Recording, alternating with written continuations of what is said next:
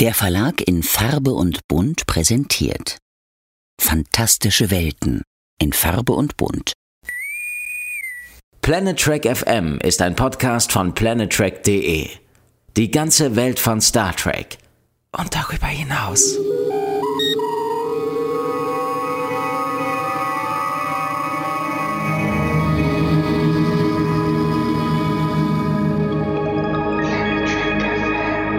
Moin moin und herzlich willkommen zur Ausgabe 162 von Planet Trek FM, die ganze Welt von Star Trek. Mit mir, Björn Sülter.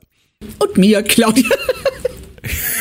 Da ist sie, die Claudia, wie auch immer sie weiter heißt. Hallo. Das, ich ich gucke gerade völlig fasziniert und vor mich hinsinnierend auf den Audiopegel und habe völlig meinen Einsatz vergessen. Also. Das macht nichts. Hi, ich bin Claudia Kern. Wie geht's dir? Björn? Es ist ja auch nicht ganz einfach, denn also ich persönlich hatte schon fast nicht mehr dran geglaubt, dass ich das überhaupt mal sagen würde. Es geht jetzt nämlich weiter mit unserer Besprechung der ersten Staffel von Star Trek Strange New Worlds mit der Episode 1.08 und dem schönen Titel The Elysian Kingdom oder zu Deutsch das Königreich Elysien. Und es ist einige Wochen her, also genau gesagt rund sechs Wochen, seitdem wir das letzte Mal gesendet haben. Da drängt sich die Frage auf, Frau Kern, was war da los? Ja, das, ähm, ich würde mal sagen, das war eine Zusammenführung unglücklicher Zufälle und Ereignisse, die darin gipfelten, dass wir den Cast immer weiter nach hinten schieben mussten, weil das reale Leben, dieses, was man dummerweise zwischen dem ähm, Aufstehen und dem Fernsehen erledigen muss, ähm, dazwischen gekommen ist.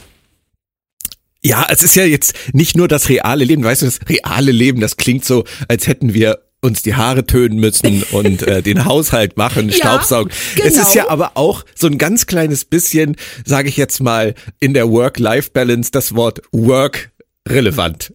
Ja, richtig, das Wort. Also Work-Life-Balance, das ist so wie diese Waage, wo da auf der einen Seite steht so ein riesiger Amboss, weißt du, so aus den alten Warner-Cartoons, wo so Acme draufsteht, und auf der anderen Seite ist eine Feder. Ja, genau. Wir wollen euch ja auch nicht mit unserer traurigen Arbeitsleidensgeschichte langweilen. Wir wollen ja dann gleich auch richtig einsteigen. Aber damit ihr zumindest wisst, äh, dass wir nicht nur auf der faulen Haut gelegen haben die ganze Zeit. Also wir haben die neue Geek in Druck gebracht, Claudia, mit deiner tollen Kolumne, wie Dankeschön. immer. Ähm, ich bin an einer neuen TV-Klassiker dran zu Indiana Jones, jetzt im Sommer mit meiner ähm, Redaktion. Dann habe ich den Star Trek-Roman Zeit des Wandels, Band 2, fertig übersetzt. Der kommt im Juni. Wow.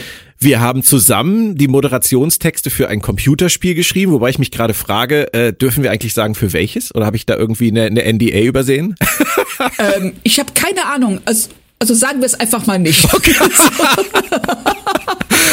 Aber wir können das bestimmt später sagen. Ich klopfe das nochmal ab. Aber Alles klar. es ist jetzt auch nicht, ähm, äh, also es hat, nein, es, es hat wirklich Spaß gemacht, finde Ja, ich. es hat mir auch total Spaß gemacht. Ich habe mich auch sehr gefreut, dass du mich da zugeholt hast. Ähm, und ja. Ja. auch wenn wir jetzt nichts dazu sagen können, aber ihr dürft an unserem Spaß jetzt einfach mal teilhaben.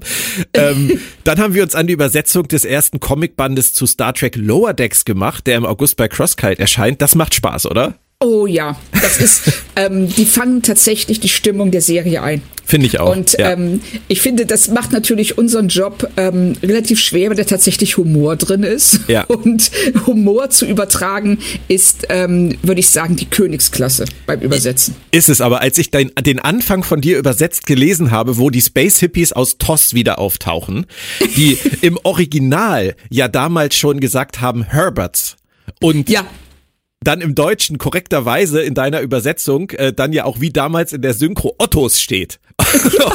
Nein, nicht diese Ottos. Da habe ich so Tränen gelacht. Also von daher glaube ich, der Humor wird übrig bleiben nachher in der in der deutschen Fassung.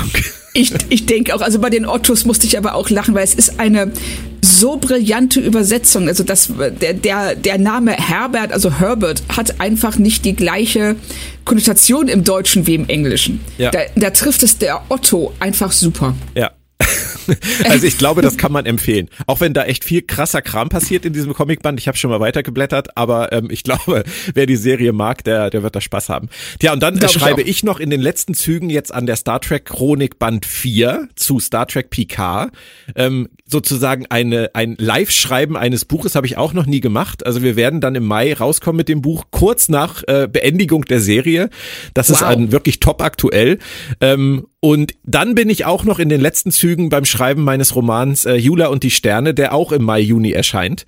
Also ähm, ich muss zugeben, ich war die letzten Wochen wirklich ein wenig überlastet. und, ähm, es tut mir auch leid, es lag meistens an mir. Claudia hat das vorhin so nett formuliert, aber es lag tatsächlich meistens an mir, wenn es nicht geklappt hat. Aber du hast ja. die ganze Zeit ja auch nicht äh, untätig gewartet, bis ich endlich anrufe, ob wir podcasten wollen. Du hast auch noch einiges anderes gemacht und geschrieben und übersetzt, oder?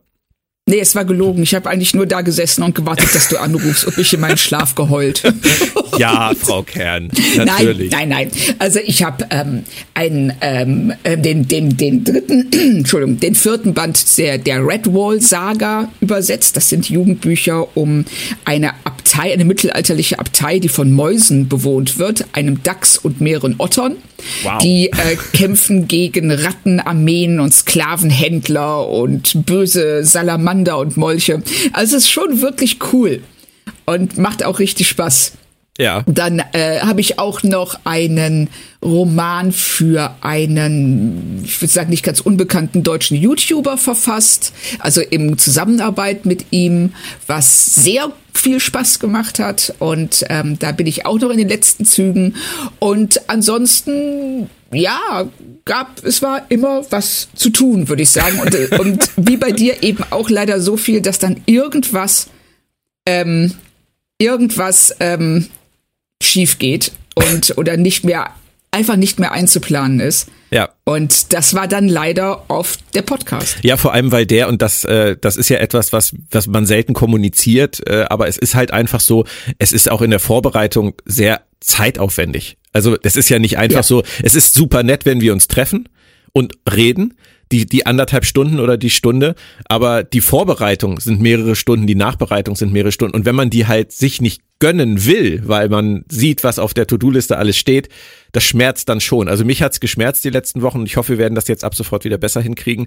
Ja, und das, wir noch das hoffe ich auch. Was wir noch völlig rausgelassen haben, aber das können wir schon mal sagen, weil es jetzt auch offiziell angekündigt ist. Wir bereiten auch seit einigen Wochen die Comic-Con Dortmund vor. Da werden ja. wir nämlich am 6. und 7. Mai gemeinsam mit dem geschätzten Kollegen Benjamin Stöwe die extra ins Leben gerufene Star Trek Stage moderieren und haben da tatsächlich ja. das Privileg, dass wir für die Comic-Con diese Star Trek Stage komplett bestücken und betreuen dürfen. Also wir kriegen Gates McFadden, David Ajala und Soniqua Martin Green für ihre Stargast-Panels bei uns auf die Bühne.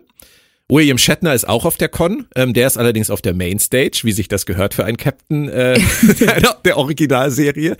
Ähm, aber wir werden die komplette Zeit an beiden Tagen von 9 bis 18 Uhr werden wir auf der Bühne füllen mit, mit ganz, ganz großartigen Gästen. Also ähm, natürlich machen wir auch selbst Panels. Wir haben unseren Live-Podcast, wir haben Let's Talk Track. Benjamin macht Sachen zur Synchronisation von Star Trek. Äh, wir haben Dr. Hubert Zitt an beiden Tagen mit seinen Vorträgen zur Wissenschaft in Star Trek da. Wir haben die Autoren Reinhard Prahl und Thorsten Weich. Wir haben Danny Morgenstern da, der einen Remix-Vortrag aus Star Trek und James Bond halten wird. Wir haben Alex von äh, Trackwelten, den YouTuber da. Ähm, Synchronsprecher aus Star Trek Strange New Worlds, nämlich von Mr. Pike aus Star Trek Discovery, Dr. Kolber und aus Prodigy da zu einem Synchronpanel.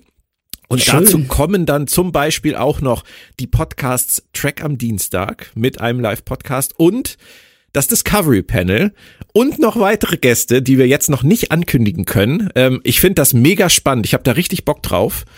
Ich und ähm, dann haben wir noch den Verlag in Farbe und Bunt, also meinen kleinen Verlag mit äh, einem Stand da, Crosskite mit einem Stand da und äh, die Ausstellung von Frank Engelhardt und als Maskottchen herumlaufend überall den German Spock Jens Dombeck. ich glaube, mehr geht nicht, aber das musste die letzten Wochen halt auch alles geplant werden, aber es klingt nach Spaß, oder? Auf jeden Fall. Und ich bin wirklich gespannt drauf. Also wir haben hier eine Freiheit, die, von der wir, glaube ich, bisher nur träumen konnten, dass wir diesen Bühne, dass wir diese Bühne wirklich komplett allein befüllen und bestücken können. Und ich hoffe dann, dass auch ähm, möglichst viele Leute dann daran teilhaben, Feedback liefern, mitmachen und ähm, einfach nur Spaß haben an den ja. zwei Tagen. 6. und 7. Mai Dortmund, Westfalenhallen. Ihr könnt auch einfach mal bei Facebook bei uns gucken, also bei mir vielmehr, Frau äh, Kern ist nicht bei Facebook oder bei Twitter. Wir werden das da alles ankündigen. Und auch bei planettrack.de gibt's schon jetzt Infos zur Bühne und dann auch in Kürze zum Programm und zu den Stargästen und zu den Panels, die da stattfinden. Also da könnt ihr einfach immer mal reinschauen. So, das waren genau, jetzt. ja, bitte. ich wollte nur noch sagen, wer auf Mastodon ist, ähm, da werde ich das auch noch mal alles verbreiten und kommentieren. Ich finde, ich, ich bin ja auch schon auf Mastodon, aber ich finde immer Mastodon ist ein ganz komischer Name. Also jedes Mal, wenn ich den höre, wenn ich den lese, geht's. Aber wenn ich den höre, dann denke ich immer eher an so eine Geflügelmastfarm tatsächlich. Ich weiß nicht, wer auf diesen Titel für diesen Dienst gekommen ist. Aber das ist auch, es ist auch nur, bin nur ich. Ich glaube tatsächlich, das bist nur du. Also das ist das Erste, was ich höre. Ich hoffe, ich kann das Bild wieder aus dem Kopf bekommen, weil bisher sah ich halt mehr diesen prähistorischen Elefanten vor mir. Und ja, jetzt nicht mehr. Jetzt nicht. Jetzt sind die Hähnchen aus der Tiefkühltruhe. Weißt du, das Problem ist gar nicht der Inhalt. Weißt du, ich weiß ja, was es bedeutet. Das Problem ist der Klang. Und das ist mir ja. gerade wieder aufgefallen, als du es gesagt hast. Das fällt mir wirklich nicht auf, wenn ich es lese. Aber als du gerade Mastodon gesagt hast, das war für mich gleich wieder so. Das wäre aber geil. Das wäre ein, ey, ich hab's, es ist ein Grillhähnchen Superschurke. Der Mastodon jagt uns das nächste Buch von Frau Kern. So, das waren jetzt 10 Minuten 44 über Dinge, die nichts konkret mit diesem Podcast zu tun haben. Es tut uns leid. Ich hoffe, ihr habt trotzdem zuhören mögen. Wir wollten es euch einfach mal erklären, was hier so abging, damit ihr vielleicht versteht, warum wir uns so rar gemacht haben. Aber jetzt geht's motiviert ans Werk und zurück yes. in die erste Staffel von Star Trek Strange New Worlds. Die achte Folge ist die, über die ich vorab tatsächlich am meisten Negatives gelesen und gehört habe. Ging dir das auch so? Ja, das ging mir auch so. Das, ähm, ich äh, habe das also oft gelesen, das sei der Tiefpunkt der Staffel, es sei eine Unverschämtheit und ähm, ähnliche Aussagen. Und die positiven Stimmen, die sich da reinmischten, die waren ebenso leidenschaftlich, aber deutlich seltener zu finden als die negativen. Ja. Daher war ich doppelt und dreifach gespannt, was mich da erwartet. Und es geht los mit Dr. Mbenga und mit seiner Tochter Rukia ich mag diese Nebenhandlung ja schon die ganze Zeit. Ich leide da wirklich mit ihm und ähm, ja. finde das auch wahnsinnig spannend, dass die das in dieser Serie so angesetzt haben. Und ich finde auch diese Szene hier in dieser Folge am Anfang sehr schön. Hab allerdings einen kleinen Kritikpunkt und vielleicht kannst du den für mich auflösen. Ich bin mir über die Dringlichkeit der Geschichte nie ganz sicher geworden in dieser Staffel. Und ähm, also wenn man Mbenga alleine sieht, mit Rukia oder auch wie er forscht, dann kriegt man den Eindruck, dass es wirklich, dass wirklich Not am Mann ist. Er, er muss sich wirklich beeilen, ihre Lebenszeit läuft ab. Und Una verstärkt für mich aber hier in dieser Szene wieder das Gegenteil. Als sie so lapidar sagt, ach kommen Sie, Rukia läuft Ihnen ja nicht weg. Ich finde, da nehmen sie durch diese, durch diese kleine Aussage, kurz nachdem Benga was anderes gesagt hat, wieder unnötig Druck aus der Sache raus. Wie geht dir das? Das habe ich auch nicht verstanden. Ich habe tatsächlich doch mal zurückgespult, weil ich mir nicht sicher war, ob ich ihn wirklich richtig verstanden habe. Dass er nämlich sagt in seinem äh, Logbucheintrag am Anfang, dass ähm, Rukia nur noch Stunden hat. Genau. Und ähm, dass dann Una kommt und sagt, ja, passt schon, kümmere dich erstmal um deine Pflicht. Ja. Das war dann so ein bisschen komisch, weil ähm, es dem widerspricht, was er sagt. Also klar, sie können jetzt argumentieren, die sitzt eh in dem Transporterpuffer, da kann nichts passieren. Ja, ja. aber ne, da hätte man vielleicht ähm, ja vielleicht etwas diesen diese Dringlichkeit tatsächlich betonen müssen. Ja. Oder sollen, bevor man dann zu dem Aspekt kommt, so, ja, okay, ich weiß, dass das ganz furchtbar dringend und schlimm ist, ähm, aber du kannst deine Pflichten nicht vernachlässigen. Richtig, das ist, das ist ja ihr Punkt. Ähm, was sie Richtig. ja im Prinzip sagt, ist, wenn er sie im Transporterpuffer lässt, ist sie unsterblich. Ja. Da hat sie ja auch recht. Das ist logisch. Stimmt. Dass wenn ich, wenn ich mich in Kryostase begebe, dann bin ich wahrscheinlich auch unsterblich, habe aber nichts davon.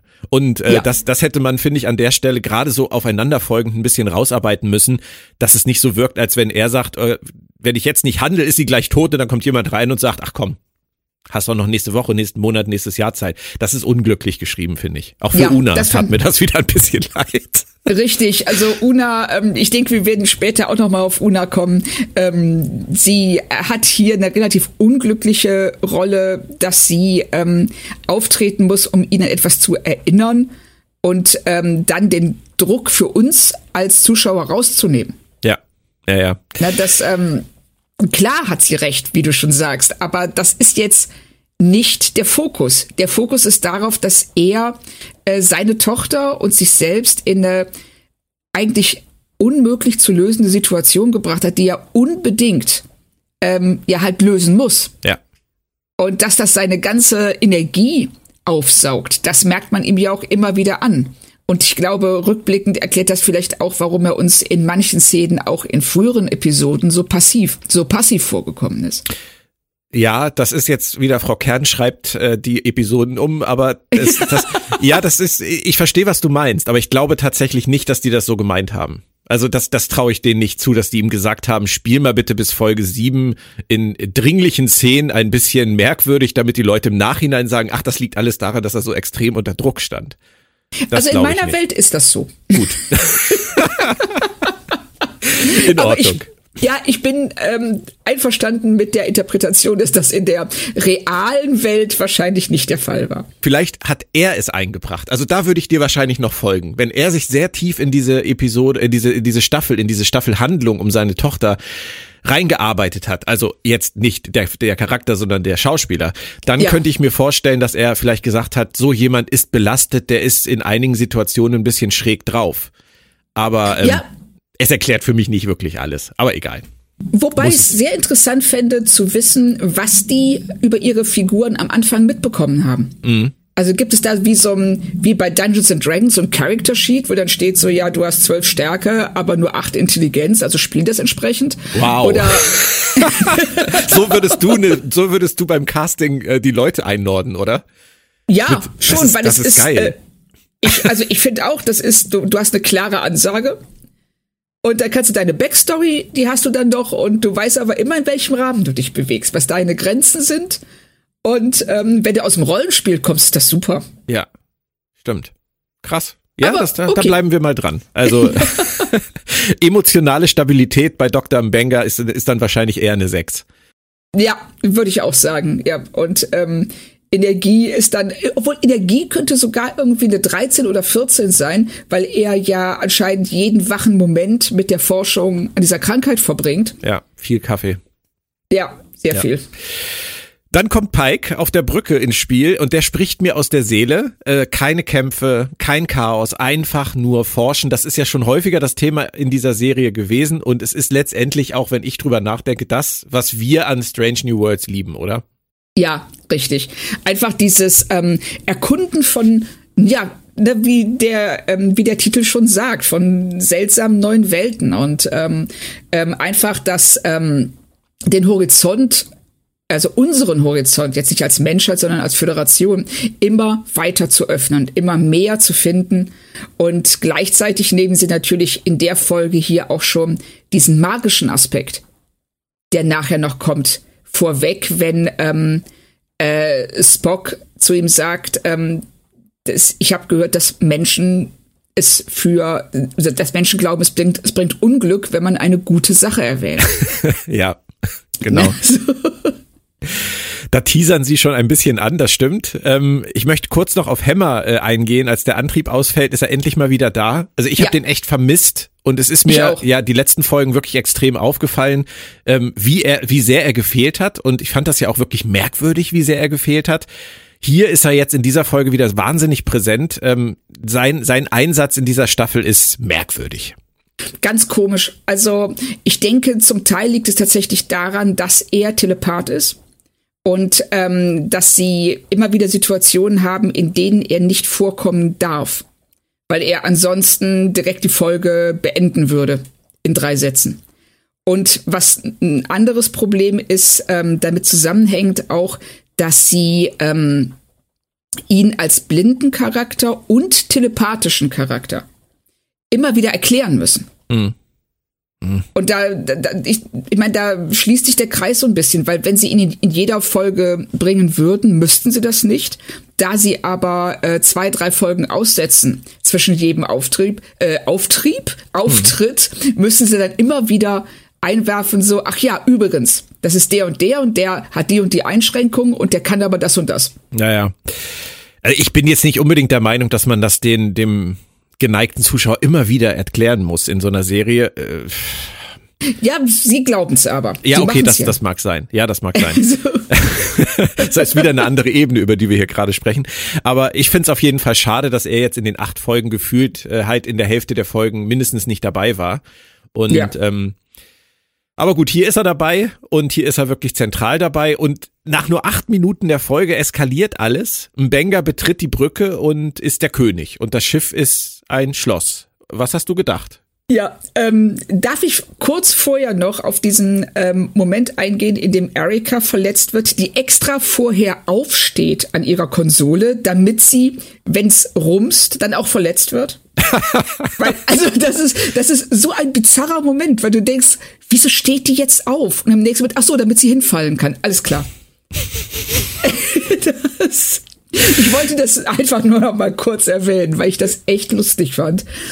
Ja. Aber aber es ist, ich finde das, ich finde das wirklich spannend, Claudia, dass du viele Dinge bei Strange New Worlds, die Nein, es ist, das klingt jetzt zu negativ. Dinge bei Strange New Worlds, die keinen Sinn ergeben, findest du bei Strange New Worlds lustig.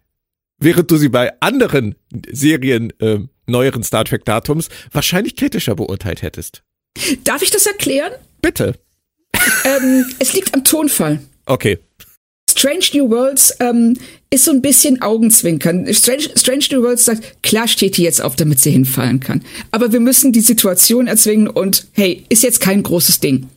Bei Picard oder auch bei Discovery, das ist so bedeutungsschwanger und so überfrachtet mit, ähm, mit Ernsthaftigkeit und Konsequenzen, dass ähm, sie mit so einer Sache nicht durchkommen. Ja, okay.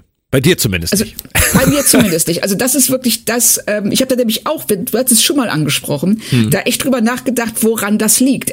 Ob es einfach meine, meine Grundhaltung ist, die da bei Disco und Picard vielleicht ähm, optimierbar wäre. Oder ob es einfach etwas ist, ähm, ich sag mal, die Kommunikation zwischen uns als Zuschauern und der Serie. Das ist ja, die geht ja auf zwei Ebenen. Die Serie sagt uns was, aber wir müssen es auch so annehmen, wie es gedacht ist. Und ähm, das klappt bei manchen Serien halt deutlich besser als bei anderen. Und wir lassen ja auch ähm, Lower Decks oder auch Prodigy, wenn wir das jetzt gucken, wir haben ja noch nicht drüber gesprochen hier im Podcast, aber wir lassen den Serien ja aufgrund ihres Tonfalls auch viel mehr durchgehen als anderen. Richtig, weil sie es auch, ähm, sie können das einfordern von uns, weil äh, während andere Serien eben dadurch dass sie uns sagen, wie wichtig sie sind und wie, ähm, wie, wie schwere Konsequenzen alles hast, was da passiert. Denen fehlt diese Leichtigkeit und dann ist die Haltung, ach, schwamm drüber, eben auch deutlich schwerer beizubehalten als bei ähm, Strange New Worlds, Lower Decks oder Prodigy. Spannendes Thema. Deswegen muss ich da jetzt leider noch mal ein bisschen einhaken, weil mir gerade was aufgegangen ist. Ähm, wir wurden bei den letzten Ausgaben bei Twitter äh, von jemandem ein wenig, ich will mal sagen, kritisiert dafür, also eigentlich eher ich wurde da kritisiert für, dass ich Strange New Worlds zu sehr auf die leichte Schulter nehmen würde, dass ich äh, ich glaube, er formulierte es ziemlich, ziemlich gemein, so dass er schrieb, Herr Sölte hat offensichtlich auch keine Lust mehr, sich tiefergehende Gedanken über Strange New Worlds zu machen. Weil ich die letzten zwei Folgen, ähm, die du ja toll fandest, ähm, ja nicht so gut fand, weil sie mich nicht so abgeholt haben. Ähm, hat er das so empfunden, als wenn ich nicht bereit wäre, äh, tief zu investieren. Und ich frage mich gerade, ob dieser Tonfall von Strange New Worlds vielleicht zumindest bei mir auch dazu beigetragen hat, dass ich das, was da passiert, nicht ernst genug nehme. Ja, ich, ähm, ich weiß, was du meinst. Und ähm, ich glaube auch, dass es zumindest möglich wäre, weil diese Leichtigkeit, mit der Strange New Worlds erzählt wird, die lullt einen vielleicht auch so ein bisschen ein und ähm, sagt, als verdeckt, was unter der Oberfläche passiert. Also du kannst diese Folgen gucken, als, wie ist es äh, so schön ausgedrückt, ähm, Popcorn Star Trek. Mhm. Aber wenn du in der Tüte ganz nach unten greifst, findest du halt nicht nur diese ekligen Kerne, die keiner essen will, sondern ähm, ähm, ja, jetzt geht man die Metapher flöten. ähm, was war echt schon lecker ist. Die, die, die, die Vanillesoße? Ja, ja, die, die hast du halt an den Fingern kleben. Aber ähm, Ja, okay, ist auch nicht optimal. ich glaube, ich weiß, was du meinst, aber weißt du, was ich witzig finde? Wir haben bei Lower Decks so oft so tief gegraben, trotz des Tonfalls der Show, der ja nun wirklich noch viel leichter und bizarrer und absurder ist als hier bei Strange New Worlds, haben wir trotzdem bei Lower Decks bei ganz vielen Folgen Sachen rausgezogen, über die wir dann gesprochen haben, was, was die Befindlichkeiten der Figuren angeht, etc. Hashtag Baulücke auf Sternbasis. Ähm, da waren so viele tolle Gespräche, die sich entwickelt haben durch den Subtext von Lower Decks ja. dass mich wundert, dass das ausgerechnet bei einer Star Trek Realserie mit einem leichten Tonfall jetzt nicht funktioniert für mich. Offensichtlich, wenn man, wenn man sich das zu Herzen nimmt, was da geschrieben wurde jetzt bei Twitter, und das tue ich natürlich immer, ähm, dann frage ich mich natürlich schon, woran liegt's? Warum lasse ich mich von Strange New Worlds offensichtlich mehr einlullen als von Lower Decks? Das ist eine echt gute Frage. Und da habe ich auch keine Antwort drauf, weil ich habe es auch gemerkt in den letzten äh, zwei Folgen, dass ähm, wir völlig unterschiedlichen Zugang zu der Serie haben. Und ähm, den Eindruck hatte, dass ich da auch nicht wirklich ähm, an dich rankomme, um dir zu vermitteln, was, was ich daran, was mir daran gefällt. Und ich bin mir nicht sicher, aber auf der anderen Seite verstehe ich auch nicht so recht deinen Zugang. Also das, ähm, das ist so, es, es ist seltsam. Aber also erstmal finde ich es grundsätzlich nicht verkehrt, wenn zwei Leute, die sich über etwas unterhalten, einen unterschiedlichen Zugang zu etwas haben, weil das kann auch sehr produktiv sein. Ähm, wenn wir beide immer den gleichen Zugang zu allem hätten, dann würden wir im Prinzip wie das Borg-Kollektiv hier auftreten und würden nur die Borg-News des Quadranten verkünden. Das ist ja auch nicht Sinn der Sache. Ich finde es ja total spannend, wenn wir uns da auch aneinander abarbeiten können, weil wir es eben unterschiedlich empfinden. Und uns Ja, da aber so ein wir bisschen müssen es gegen- verstehen. Ja, wir müssen es verstehen, klar. Ähm, aber vielleicht, um dir dann noch ein bisschen zu helfen, also ich glaube bei den letzten beiden Folgen ganz extrem, ähm, es war einmal Lift Us Where Suffering Cannot Reach und dann The Serene Squall, ähm, Ja. war es, glaube ich, und das ist etwas, woran ich, glaube ich, für mich ein ganz kleines bisschen arbeiten muss, weil mir das selber nicht gefällt. Du hast dich auf die Folgen eingelassen, inhaltlich eingelassen, so wie wir beide das seit Jahrzehnten mit Star Trek tun und immer Ja. getan haben und das ja auch heute noch tun, wenn wir alte Folgen gucken. Sehen wir ja auch bei unserem DS9 Rewatch. Aber ich habe, glaube ich, gerade bei den letzten beiden Folgen wahnsinnig technisch argumentiert. Also ich habe mich ja daran gestört, wie diese Folgen ähm, gemacht wurden. Mit diesem wahnsinnigen Vorlauf bei ähm, Lift Us Where Suffering Cannot Reach bis zu diesem wichtigen Moment Ja. den, der mir irgendwie zu früh klar war und was mir dann die Freude am Erleben der Folge und des eigentlichen Inhalts irgendwie genommen hat. Das ist, glaube ich, ein Problem, wenn man anfängt, überzuanalysieren. Und ja, wenn, wenn die man, Distanz zu groß ist. Genau, wenn man in so eine, in so eine Beobachtungsposition reinkommt, dass man eigentlich die Dinge nur noch schaut, um sie zu sezieren. Und ähm, das ist etwas, was mir bei Picard Staffel 3 jetzt gerade so wahnsinnig auffällt. Und deswegen bin ich auch froh, dass das so gekommen ist, weil das könnte auch bei mir so ein bisschen zu einem Umdenken wieder führen. Zurück zu etwas, was ich vielleicht ein bisschen verloren habe. Ähm, Picard Staffel 3 genieße ich einfach mit dem Herzen und lasse es einfach geschehen. Ich sehe die Probleme, ich sehe auch die Schwächen der Staffel. Die hat die Staffel auf jeden Fall, das ist ja gar keine Frage. Das kann auch jeder bei Planet Trek in der wöchentlichen Rezension von Frau Kern äh, nachlesen, zu Recht. auch wenn du ja sicherlich nicht alles auspackst, das wirst du irgendwann im Podcast tun. Aber es ist, es ist wie immer, es sind Schwächen da und ähm, sie stören mich nicht. Ich kann mich emotional darauf einlassen und nehme Anteil an dem, an dem, was die Figuren, die ich liebe, erleben, was die, wie die miteinander sprechen und äh, investiere da ganz viel Herz. Und das ist Ja. mir, glaube ich, vorher bei diesem Überanalysieren ein bisschen verloren gegangen. Und das ist bei den beiden Folgen von Strange New Worlds irgendwie bei uns beiden so aufeinandergeprallt. Und ich glaube, daran kann man für die Zukunft arbeiten, dass ich wieder mehr zulasse. Ja. Und du vielleicht aber auch versuchst wieder mehr zu verstehen, warum ich auch bei einer Serie, die du so so, ab, so absolut feiern kannst, trotzdem, ja. ja, es ist ja bei Picard jetzt genau das gleiche, nur umgekehrt. Ich erzähle dir jede Woche, wie großartig ich das finde und du sagst ja, aber. Ja, richtig. Und ich denke, und Claudia, lass es doch mal zu. Ja, das wollte ich gerade sagen, dass äh, wenn du ähm, äh, Strange New Worlds, ähm, wenn du äh, unsere Haltung drehst, dann äh, bist du bei Picard. Ja. Staffel 3 wohlgemerkt, ne? Nur Staffel 3. Ja, Staffel, 3. richtig, Staffel 3. Also ähm, ich finde, ich habe viel, viel größere Probleme mit der Staffel als du. Und ich glaube auch, dass es daran liegt, äh, guckst du mit dem Herz oder guckst du mit dem Kopf. Und ich kann in Picard fällt es mir wahnsinnig schwer, das mit dem Herz zu gucken. Und hier bei Strange New Worlds ähm, öffnet sich mein Herz sofort. Da, da muss ich nur die, die, die, die erste Aufblende sehen und ich bin drin. Krass, es ist wirklich verrückt, oder? Aber das es zeigt ja auch, dass es momentan zumindest wirklich Star Trek für ganz viele verschiedene Charaktere gibt. Richtig. Und deshalb bin ich auch umso gespannter, wie du jetzt den ja. Switch in Elysian Kingdom empfunden hast. Dann wiederhole ich meine Frage von vorhin, die uns zu einem wahnsinnigen Umweg geführt hat. Benga betritt die Brücke äh, und das Schiff ist ein Schloss. Was hast du an der Stelle gedacht?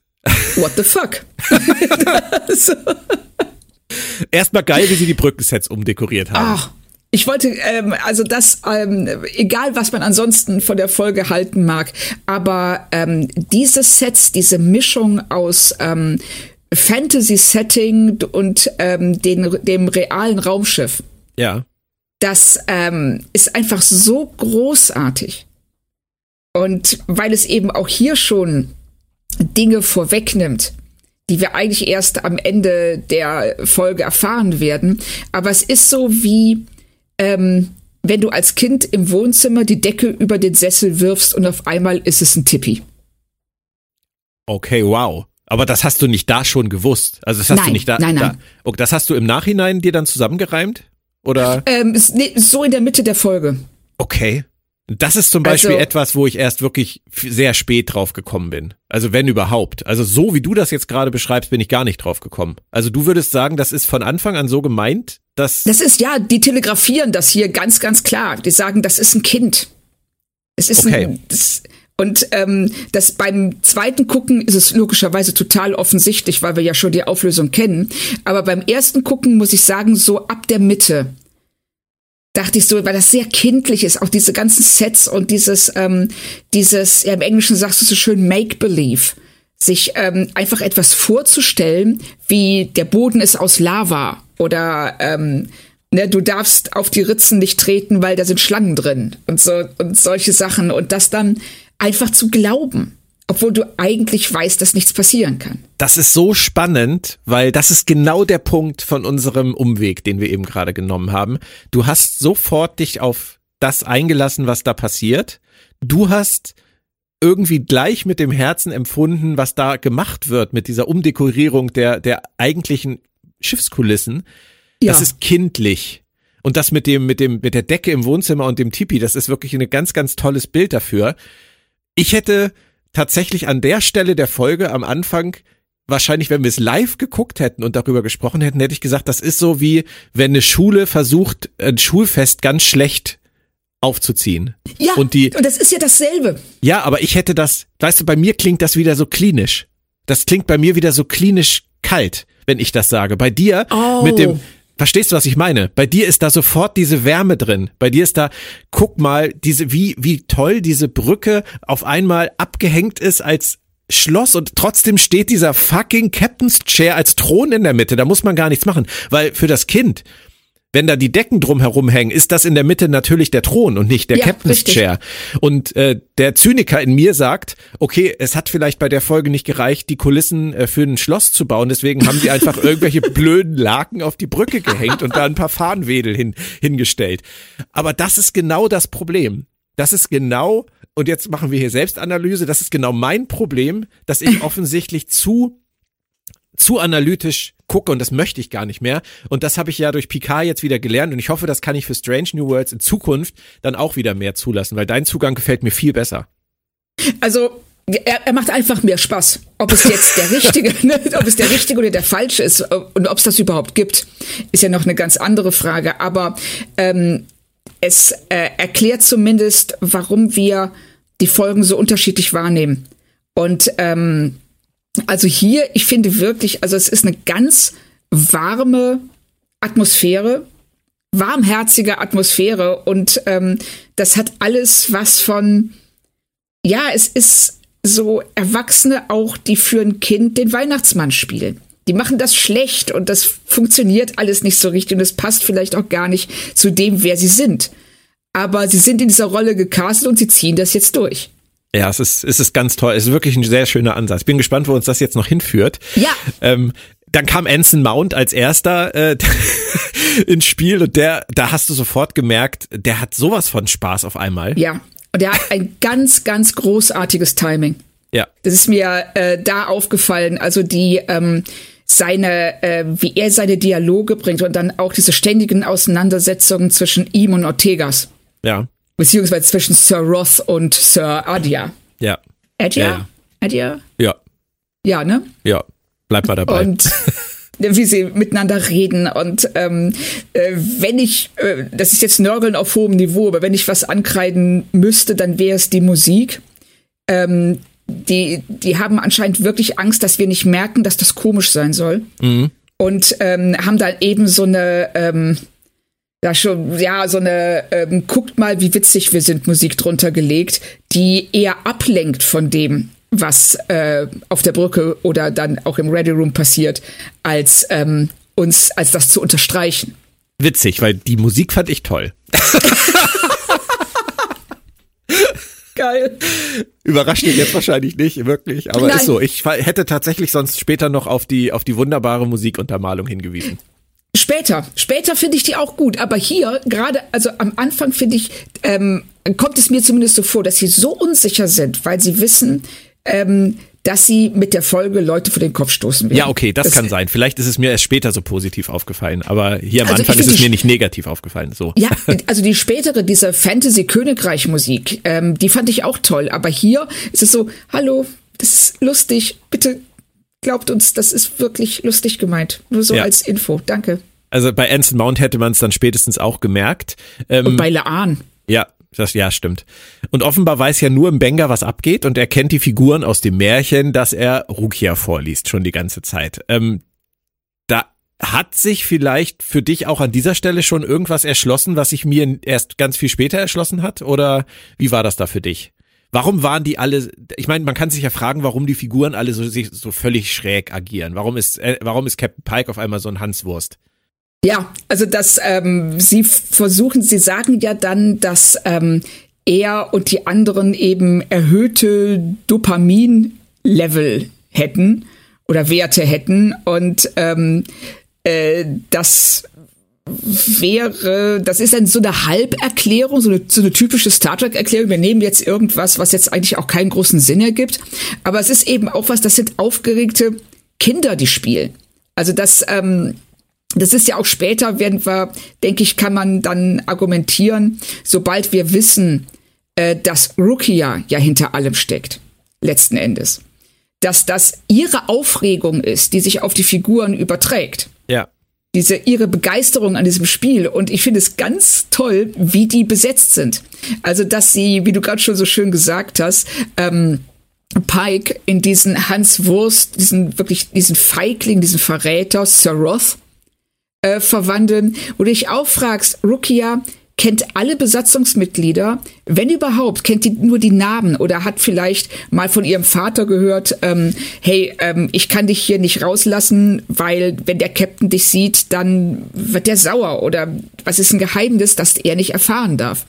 Und dann ist vielleicht für sie bereits Pike so negativ besetzt, dass sie ihn in die negativste Figur ähm, ähm, reinschreibt, die ihr in diesem Märchen bekannt ist, nämlich Sir Roth. Also du siehst äh, Rukia da so ein bisschen wie so eine Casting-Direktorin. Ja, Rukia ist so, ähm, sie, ja, sie ist auf der einen Seite, ähm, beherrscht sie alles, sie beherrscht dieses, dieses Spiel, ähm, diese Aufführung. Auf der anderen Seite ist sie ein Kind. Ja. Und ähm, kann halt auch nicht damit umgehen und weiß gar nicht. Also sie sagt ja dann auch später zu ihrem Vater, fragt sie ihn, hast du Spaß gehabt? Ja, süße Szene übrigens. Ja, total. Und so, also wenn du das aus ihrem Blickwinkel siehst, was wir natürlich hier noch nicht wissen, und äh, dass wir uns hier jetzt an anderen Dingen festhalten müssen. Und da fungiert Benga für uns so ein bisschen als der Kompass. Ja. Er erklärt uns, wer die Figuren sind, in welchem Verhältnis die zueinander stehen und ähm, wie die ähm, in der, was die Handlung des Märchens ist. Und äh, er macht das, finde ich, richtig gut. Also er ist sehr, er geht da sehr ruhig und sehr würdevoll durch. Also er nimmt diese Königsrolle auch an. Ja, ja, das stimmt. Spannender, spannender Ansatz. Ähm, es ist wie bei den Folgen zuvor, dass man, wenn man das Ende gesehen hat, anfängt über den Rest nachzudenken. Das soll ja. Ja, schon, doch. Wenn man es vorher nicht merkt. Ja, nein, aber ähm, ich finde, dass sie uns auch ähm, andere Sachen mitgeben. Dass wir am Ende, das ist eine Zusatzinformation, die ist toll und die ist wichtig.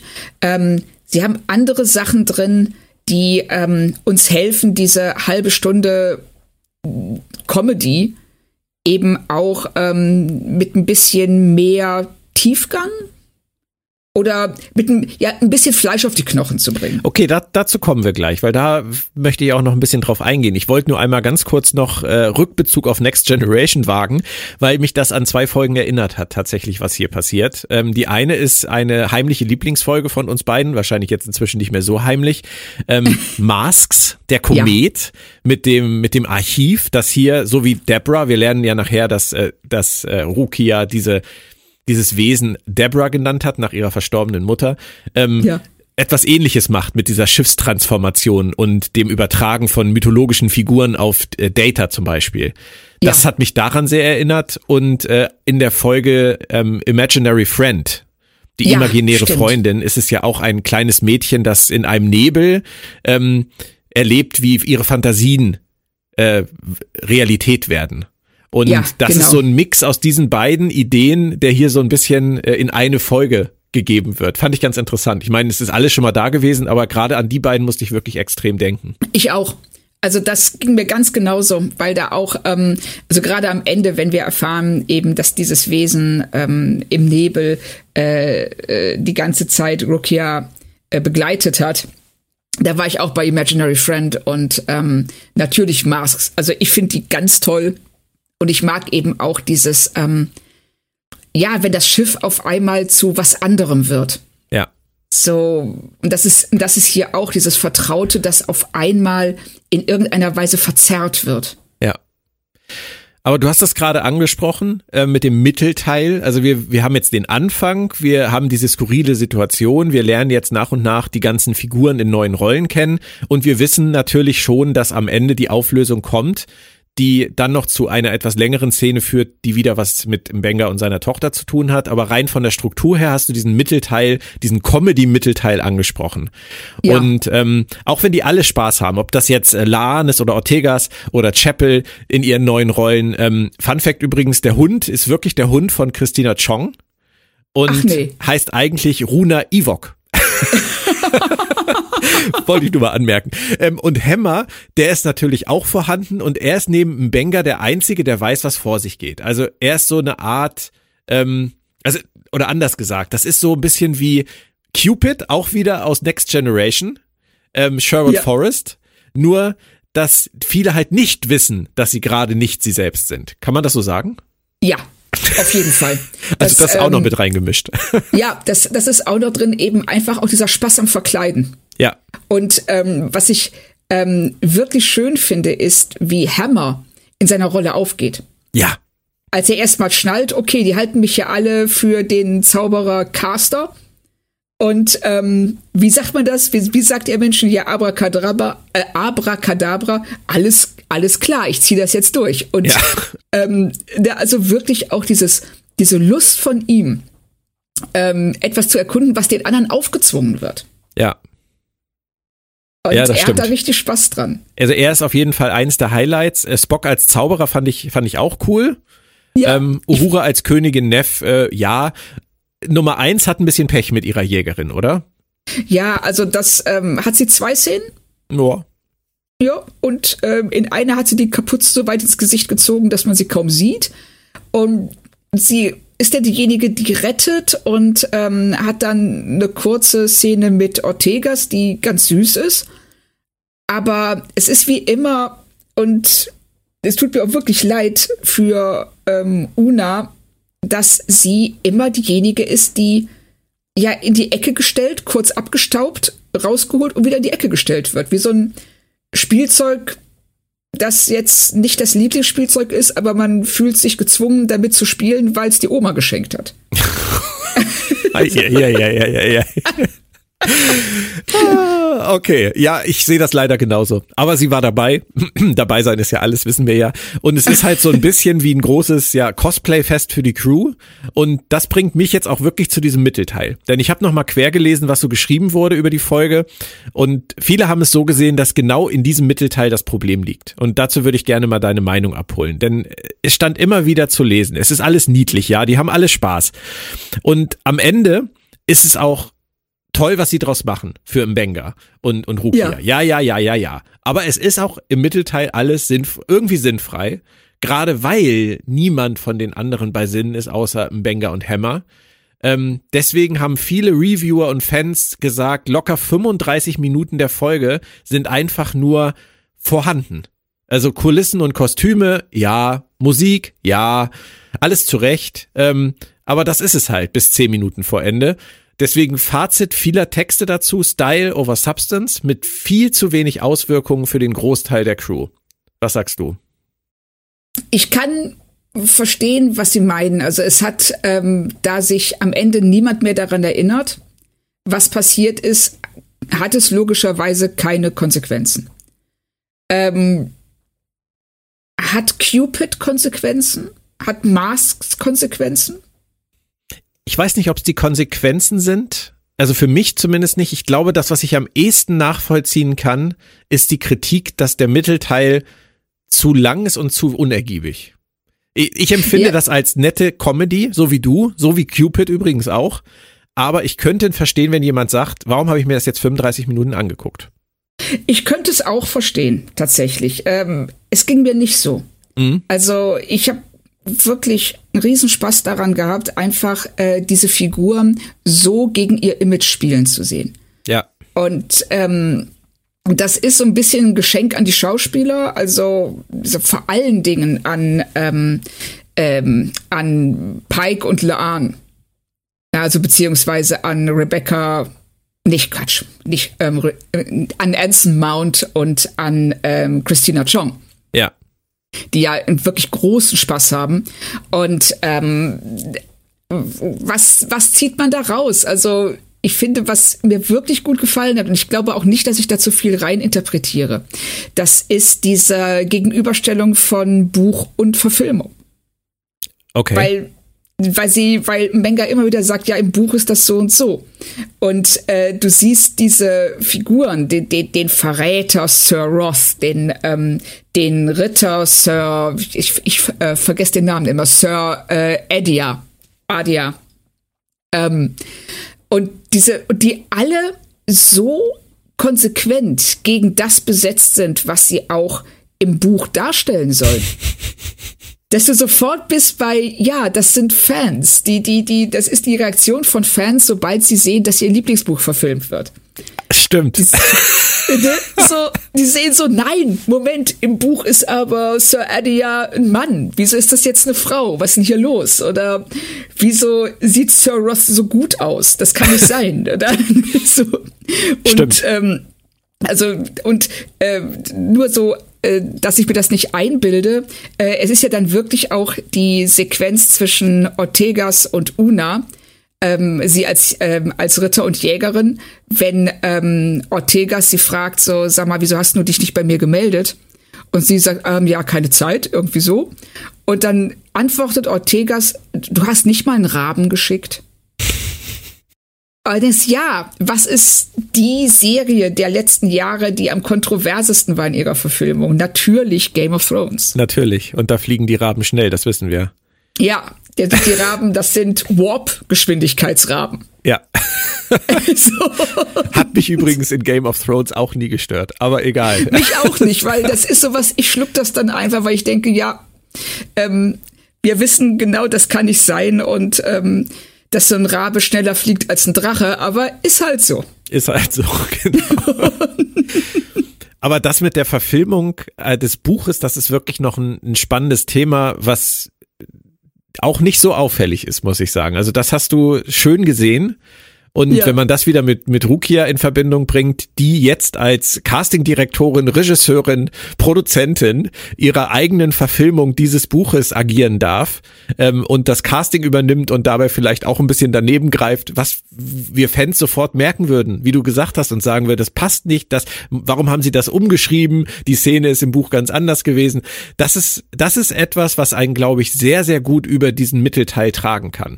Auf jeden Fall. Also ähm, es ist ja auch großartig, dass ähm, Rukia dann ähm, als Superfan dieses Märchens dann den Teil ändert, der ihr nicht gefällt. Richtig. Und dass, äh, und dass das der Moment ist, an dem ihr Vater merkt, was eigentlich los ist. Ja.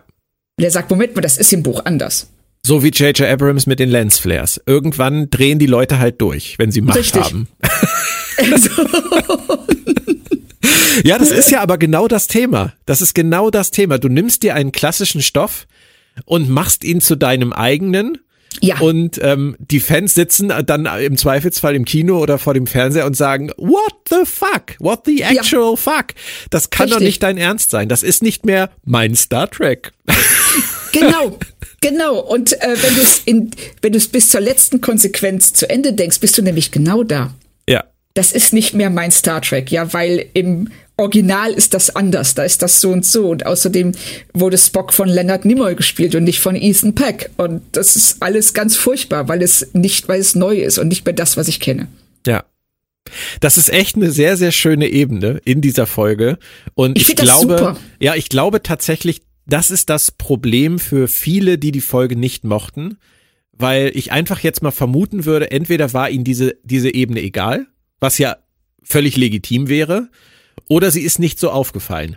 Weil wenn sie einem auffällt und wenn man anfängt darüber nachzudenken und wie wir jetzt innerhalb von ein paar Minuten dann halt wirklich zum Star Trek Fandom kommen und ja. sagen, was passiert eigentlich im Star Trek Fandom seit spätestens jetzt erstmal seit 2017 oder auch seit 2009 mit den Reboot Filmen, dieses Neudenken und neu besetzen vor allem auch von ikonischen Figuren, von Figuren, von denen wir eine ganz, ganz klare Vorstellung haben, wie sie zu Richtig. sein haben und wie die Serien aussehen müssen. Warum zur Hölle ist es bei Star Trek Picard Staffel 3 ständig so dunkel? Wir haben diese Unterhaltung auch schon geführt, Claudia. Dich stört Richtig. es, mich nicht. Aber es stört viele Leute. Ich lese es immer wieder, mach das Licht an, verdammt nochmal. Ist in Ordnung. Aber es ist immer wieder die gleiche Diskussion. Wir scheitern oft auch einfach an unseren, an unseren eigenen Vorstellungen, wie etwas zu sein hat. Ja. Und wenn man diesen Subtext hier rauszieht und sich das dann nochmal unter dem Aspekt anguckt, dann macht das wahnsinnig viel Spaß. Zusätzlich zu dem Spaß, den die alle hatten, das zu spielen. Richtig. Und so ging mir das. Also des, äh, deshalb habe ich mich in diesen 35 Minuten auch kein bisschen äh, gelangweilt. Das ist ähm, diese, die machen da, die spielen ihre Handlung durch und ähm, haben dann eben auch wieder dieses Kindliche, dass der, ähm, dass wenn sie am, ähm, wie, wie, wie hieß der Sumpf, der hatte so einen großartigen Namen, irgendwie der, genau, der Swamp of Infinite Deaths. und gehen an diesem Sumpf des unendlichen Todes vorbei, weil äh, Spock auf einmal einen, einen geheimen Weg kennt und der führt natürlich durch die Jeffreys-Röhren. Ja. Und sowas. Und das ist einfach total cool. Und also mir hat's unheimlich viel Spaß gemacht und ähm, das zusätzlich noch mit dieser Fandom-Buch-Verfilmungsebene hat zumindest mich locker über diese 35 Minuten getragen. Ja. Ich habe gelesen, es haben einige geschrieben, äh, es hat sie erinnert an die DS9-Folge Dramatis Personae, die haben wir ja auch schon bei uns im, im Rewatch-Cast besprochen und die hat uns ja auch nicht gefallen. Das nee. ist ja ein ähnliches Thema, da ist äh, irgendwie werden die telepathischen Energien der, der Saitana, hießen die, glaube ich, ähm, auf die Crew von Deep Space Nine und eines Schiffes äh, gelegt, damit die nochmal das durchleben, was damals zur Zerstörung dieser Kultur geführt hat. Ja. Und da auch die, die Persönlichkeiten dieser, dieser geschichtlichen Figuren annehmen. Aber das hat da am Ende, und das ist, glaube ich, der Unterschied, wirklich keinen Wert gehabt, weil die sich alle nicht irgendwie übersteigert ihre eigenen, aus ihrer eigenen Figur heraus benommen haben, sondern einfach ganz anders und es einfach am Ja. Ende gar keine Auswirkung für irgendwas gehabt hat. Nee, und das war auch, ähm, es war ganz ähm, wirr geschrieben. Ja. Und ähm, hier das finde ich, ähm, ja, es ist, äh, die sind sich dessen, was sie tun, deutlich bewusster. Ja. Und das war bei Deep Space Nine, das war so eine grobe Idee, ja, das wäre doch mal cool, wenn, aber das wurde dann nicht weiterverfolgt, also nicht äh, zu Ende gedacht. Ja, das stimmt. Aber deswegen halte ich den Vergleich nicht für fair. Also da passiert hier wirklich deutlich mehr. Ja. Ähm, ich wollte noch auf dein Dopamin kurz eingehen. Ich habe mich gefragt, wie es, wie es wäre, wenn wir beide vielleicht mit Benjamin zusammen dieses Jahr die Comic-Con-Bühne mit erhöhten Dopaminwerten moderieren. Das war so mein Bild, was ich im Kopf hatte, als du das gesagt hast, als, als, das, als Pseudo-Erklärung für das Verhalten der Figuren in dieser Folge, was das mit uns wohl machen würde. Ich würde das, ich würde mich auf dieses Experiment einen Tag mal einlassen, glaube ich. Also, vor allen Dingen wäre schön zu sehen, ähm, wie schnell alle Zuschauer weg sind. Meinst du, das ist so? Ja, entweder das oder wir sind danach auf YouTube. Aber dann sind wir vielleicht, dann sind wir vielleicht endlich groß und bekannt, Claudia. Das könnte mal klappen mit Dopamin. Ja, genau, wir gehen viral, aber nur deshalb, weil wir uns wie die Vollidioten benehmen. Also falls irgendjemand vorhat, auf der Comic-Con Dortmund, Westfalenhallen, 6. 7. Mai, ein Dopamin-Live-Experiment durchzuführen, drei Probanden stehen auf der Star Trek Stage bereit. So. ich ho- hoffe, das hat niemand gehört. Ich hast- das, das hoffe ich auch. Ähm, ja. Du hast es schon gesagt, ähm, Sie haben das mit Mbenga schon relativ früh eingeleitet, dass er da, zu Rukia ja auch sagt, sie wird irgendwann ihre eigenen Geschichten schreiben. Und Ja. dass sie jetzt hier anfängt, diese umzuschreiben. Ähm, und auch mit Hammer teasern sie das Ende sehr schön an, als er von einem fremden Bewusstsein im Nebel spricht. Das Ja. passiert alles so während dieser, ich sag mal, Fake-Handlung um die Königin. Ähm, wir haben gesagt, muss einem nicht gefallen. Es, ich habe immer wieder auch gelesen, es hat Leute sehr abgelenkt davon, von, von diesem Rukia-Thema, dass immer noch wieder noch Szenen kommen, die irgendwas mit dieser, mit dieser Königin und äh, so zu tun haben, die auch so ein bisschen störend wirkte. Aber ich glaube, das können wir, können wir wirklich abhaken, als äh, je nachdem, wie der Blickwinkel ist, stört es einen oder man kann sich da komplett drin verlieren in dieser Welt und wünscht sich wahrscheinlich, sie würde noch weitergehen. ja. Kann man das so zusammenfassen? Dann, Ich oder möchtest schon. du, möchtest denke, du zu dem fair. Blog noch was sagen? Ähm, nee, also ich finde, das hast du sehr schön zusammengefasst und ähm, es hängt hier wirklich komplett von deinem Zugang zur Folge ab, wie du Ja. zu diesen Szenen stehst. Okay. Das ähm, ist einfach so. Kurz bevor Mbenga dann zu Rukia kommt, äh, ist noch mein Lieblingsauftritt von Hammer. Also da habe ich ihn, habe ich ihn wirklich, wirklich gefeiert. Äh, dass der Typ so wenig Screentime kriegt, äh, das ist, das ist schändlich. Also Ja. der hat auch ein tolles Timing, ein toll, tolles Comedy-Timing. Er ist super. Also das, ähm, und wie du schon sagst, es ist ähm, wirklich eine äh, regelrechte Schande, dass, eh- dass Ja. wir so wenig von ihm zu sehen bekommen. Ja. Aber dann wechselt die Stimmung in dieser Folge total. Ähm, nach diesem ganzen turbulenten, lustigen Treiben kommt es dann zu dieser Szene zwischen äh, Mbenga und, und Rukia und sie scheint geheilt zu sein. Und es wird uns klar, dass sie von einem Alien im Nebel aufgeweckt wurde aus ihrem Transporterpuffer, aus ihrem aus ihrem Gefängnis, weil dieses Wesen ähm, gespürt hat, dass sie auch einsam ist.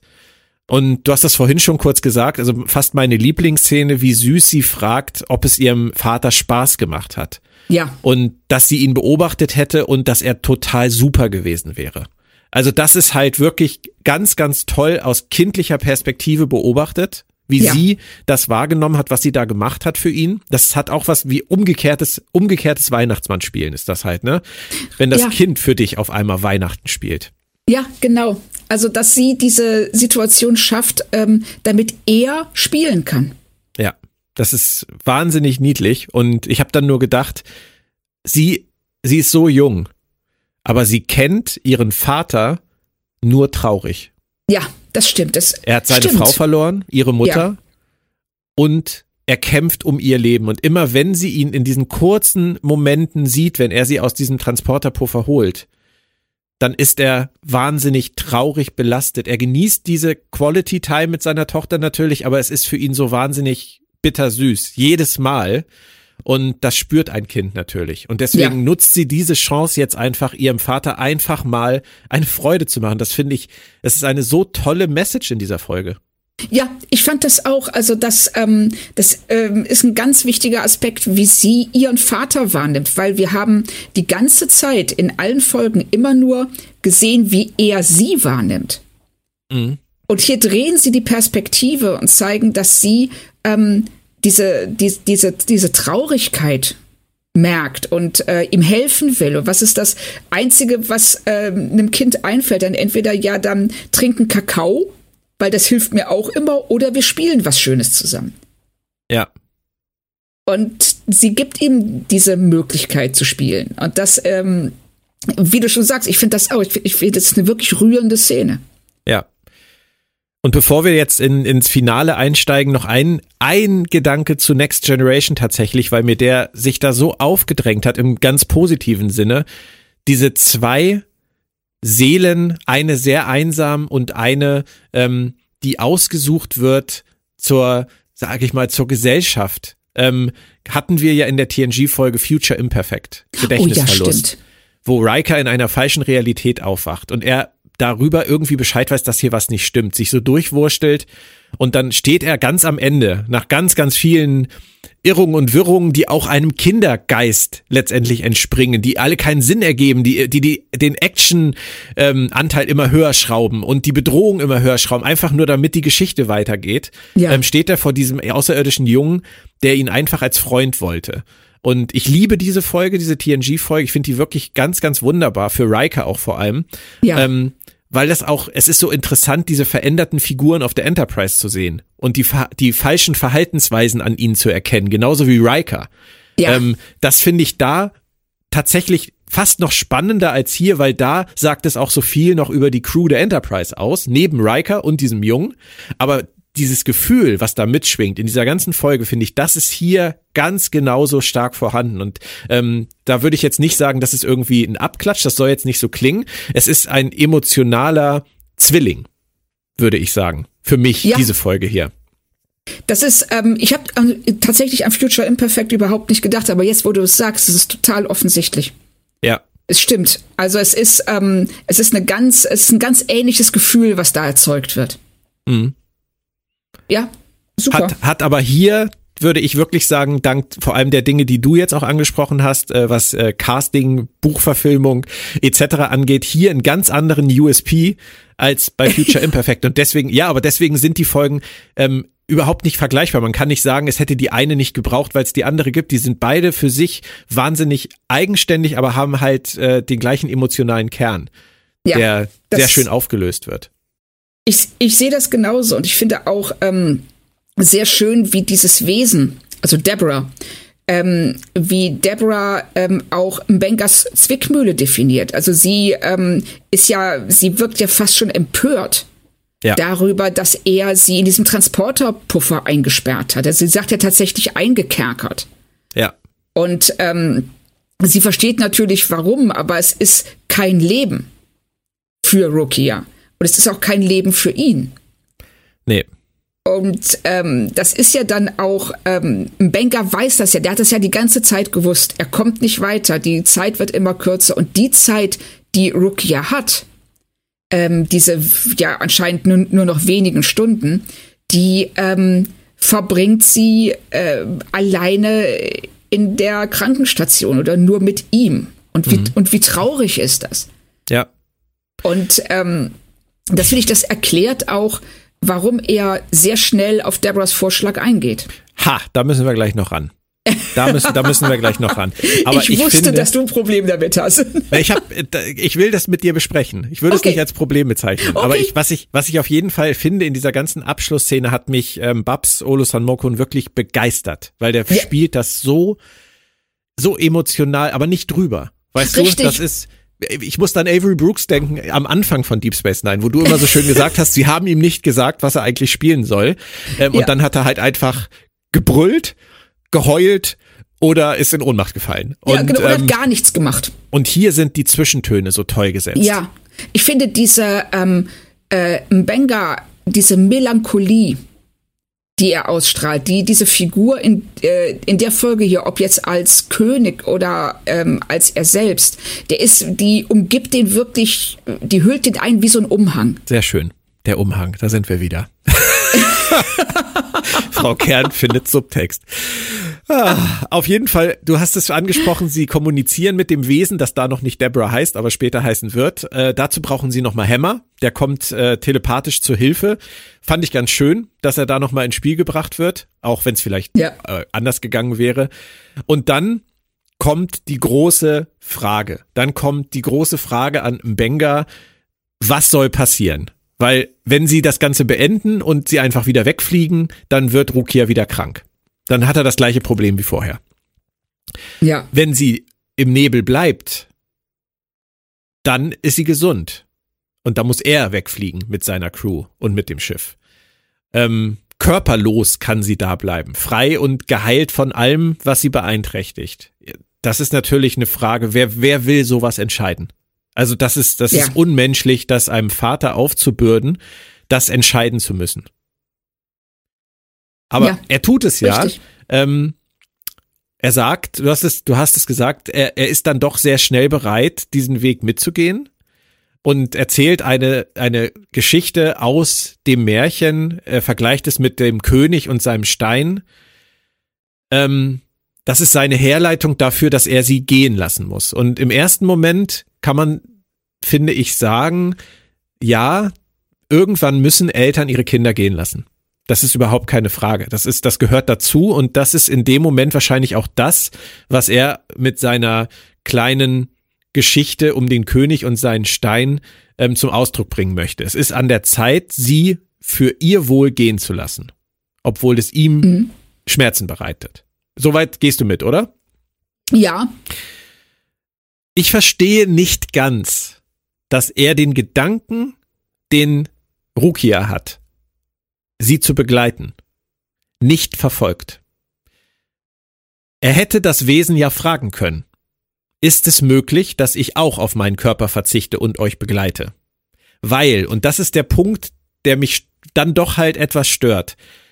Kinder gehen lassen, das ist ein normaler Prozess, den, mit, auf den sich Eltern irgendwann einstellen müssen. Ich meine, meine Tochter ist jetzt 13, noch ist es nicht so weit, aber es ist auch nicht mehr fern, machen wir uns nichts vor. Wenn die mit 18 der Meinung ist, sie muss in, äh, in, in zwei Jahre Work and Travel in was weiß ich wo machen und äh, danach studiert sie in Freiburg, dann ist das so. Das, das ist ihre Mhm. Entscheidung. Und Rukia ist aber weder 18 noch 13. Rukia ist klein. Rukia ist ein wirklich junges Mädchen. Und meiner Meinung nach ist es unverständlich, dass er, nachdem er seine Frau verloren hat und so um seine Tochter kämpft, nicht zumindest kurz auf die Idee kommt, das zu verfolgen und zu fragen, darf ich mitkommen? Und euch zumindest noch so lange begleiten, wie ich meine Tochter begleiten möchte. Weil dieses ganze, und jetzt greife ich etwas vor, dieser ganze, sage ich jetzt mal, Mumpitz mit, sie kommt dann als erwachsene Frau zurück und sagt ihm, du hast alles richtig gemacht. Das konnte er da ja noch nicht wissen. Er lässt Richtig. sie in eine völlig unklare Zukunft gehen. Ja, frei geheilt von ihrer Krankheit. Alles gut. Aber sie ist ein kleines Mädchen.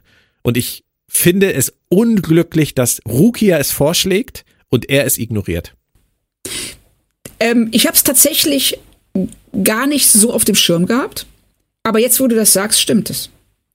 Also, es ist nicht, also, ähm, dass er relativ schnell bereit ist, sie gehen zu lassen, finde ich nachvollziehbar, allein deshalb, weil ihm dieser Gedanke, dass sie sterben wird und dass er sie eh bald gehen lassen muss, der begleitet ihn schon so lange, dass ähm, äh, diese Art, sie gehen zu lassen, wahrscheinlich wie eine Erleichterung wirkt. Ja. Und ne, weil er äh, einen Ausweg gefunden hat, einen Ausweg, der für ihn sehr schmerzhaft ist und aber auf der anderen Seite eben auch dieses ähm, dieses ähm, Damoklesschwert, das er die ganze Zeit über sich schweben sah, entfernt. Aber du hast absolut recht. Ich verstehe dann auch nicht, warum er nicht fragt, ähm, kann ich mitkommen? Ich kann dir das nur aus meiner Perspektive sagen. Ähm, wenn ich mich versuche, da rein zu versetzen, Frau verloren, mit Kind alleine, sehr krankem Kind alleine ähm, und diesen, diesen Kampf um ihr Leben und ihre Gesundheit und dann diese, diese Option. Also es ist klar, sie gehen zu lassen für, für ihre Gesundheit und für ihr Leben, das sie führen kann, was ich ihr gar nicht bieten könnte, weil ich ihr wahrscheinlich nicht helfen kann. Bin ja. ich komplett bei dir. Aber ich wäre zu 100 Prozent, kann ich dir das sagen, wäre ich mitgegangen, wenn ich die Chance dazu gehabt hätte nicht um, weißt du, es, es geht hier nicht, und das muss man, glaube ich, wirklich unterscheiden, es geht hier nicht um sich an sein Kind, erwachsenes Kind klammern, weil man es nicht gehen lassen kann. Darum geht es nicht. Selbst ein alleinerziehender Vater oder eine alleinerziehende Mutter muss an irgendeinem Punkt des Lebens sagen, das Kind muss sein eigenes Leben führen. Das ist vollkommen klar. Aber Ruk, wie alt ist Ruk ja? Und ähm, sechs, ja, fünf, sechs. Lass sie, lass sie sechs, sieben, acht meinetwegen irgendwie um den Dreh sein. Ja. Es, es ist noch lange nicht an der Zeit, so wie sie aufgewachsen ist, mit dieser Trauer um ihre Mutter und ihre eigenen Krankheit und dieses, dem, was sie erlebt hat und nicht erlebt hat, ist sie noch lange nicht so weit, dass sie ihren Vater nicht mehr braucht. Und ja. Und es gibt keinen Anlass in dieser Folge, in dieser Szene, gibt es keinen Anlass für ihn anzunehmen, dass es ein Problem darstellen könnte, mitzugehen. Und deswegen wirkt er, jetzt bin ich wieder zynisch, an dieser Stelle und das wird ihm nicht gerecht, wirkt er auf mich wie der typische bocklose, alleinerziehende Vater, der sagt, na endlich kann ich wieder mein Leben führen. Ich gehe doch da nicht mit. Jetzt bin ich das Balk endlich los. Weißt du, jetzt habe ich die scheiß Verantwortung nicht mehr. Das, da gibt's ja auch genug von, leider. Ja. Ähm, und so finde ich, dass das schwingt da so mit. So die, sie sagt, komm doch mit. Und er sagt, ach weißt du, der König und der Stein. ich bleib hier. Das ist, das ist Aber, ihm gegenüber unfair. Der Figur. Ähm, siehst du, und äh, äh, das ist spannend, weil ich habe das gar nicht so wahrgenommen. das so, also für mich kommt er, wirkt er gar nicht wie jetzt jemand, der sagt so, ey, Gott sei Dank, jetzt Nein. kann ich wieder schön mit meinen Kumpels abends in die, in die Kneipe gehen. Ähm, äh, er wirkt, ich weiß, was du meinst. Also es, äh, ich bin mir ganz sicher, es ist auch nicht so gedacht. Nein. Ähm, sie ähm, wollten, dass er diese Wahl hat und ähm, dass er, äh, dass, dass äh, dieser Rückgriff auf das Märchen und die Wahl des Königs, nämlich du musst das gehen lassen, was du liebst ja. und so weiter. Aber du hast absolut recht, es ist unglücklich, allein durch den Satz von Rukia willst du nicht mitkommen.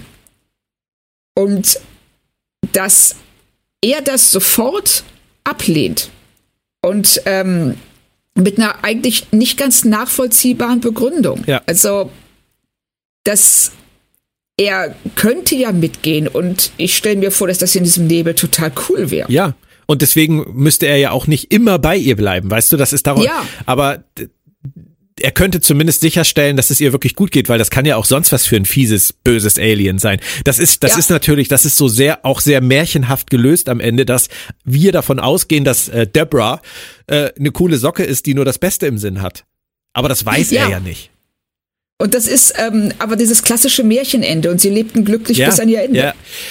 Also das, das, ist auch ähm, die einzige Einschränkung wirklich, die und das ist wahrscheinlich wieder so ein so ein bei mir so ein ganz persönliches Vaterding, wo ich ihn wirklich ja. einfach nicht verstehen kann. Und ähm, ich hätte den, den Zusatzdialog, weißt du, Rukia sagt, komm doch mit, er guckt Hammer an. Ist das möglich? So, es wäre jetzt wieder viel sinnloser Dialog gewesen. Und Hammer antwortet für Deborah, die Energielevel reichen nur für die Transformation eines Wesens.